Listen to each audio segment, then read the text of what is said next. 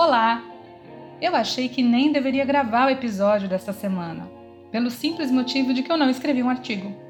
Mas o editor do pnbonline.com.br achou que valia a pena mesmo assim. Hoje é terça-feira, 22 de setembro de 2020, e o oitavo episódio da Coluna Lepinski é a crônica de um texto que nunca existiu. Eu não escrevi nenhum artigo para esta semana, nenhuma crônica, nenhum microconto Passei a maior parte do domingo às voltas com uma agulha de crochê, fazendo uma boneca junto com a minha filha.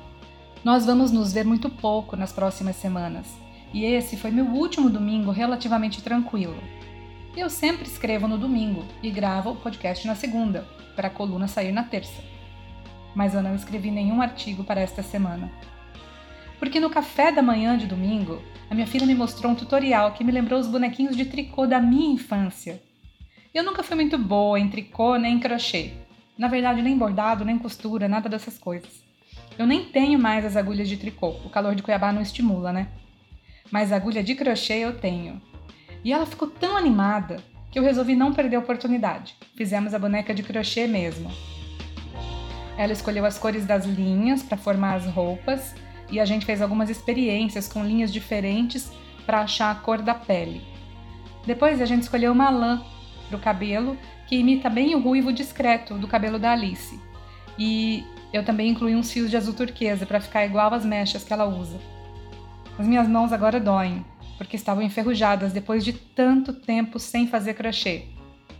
Mas valeu a pena, só de ver a carinha dela. A cada carreira que eu terminava, ela ficava mais empolgada, vendo o projeto tomar forma enquanto a gente assistia a nossa série.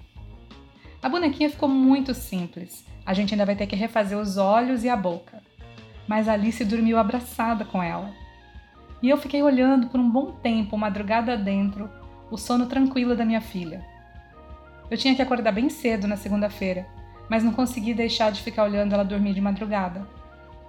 Porque as pessoas que a gente ama precisam ser a nossa prioridade.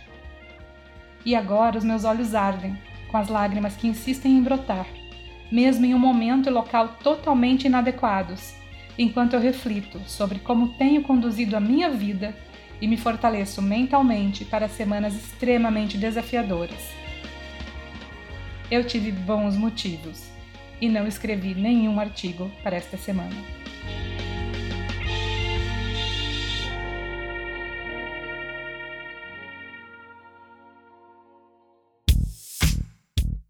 Eu sou Daniela Lepinski Romio, profissional de comunicação.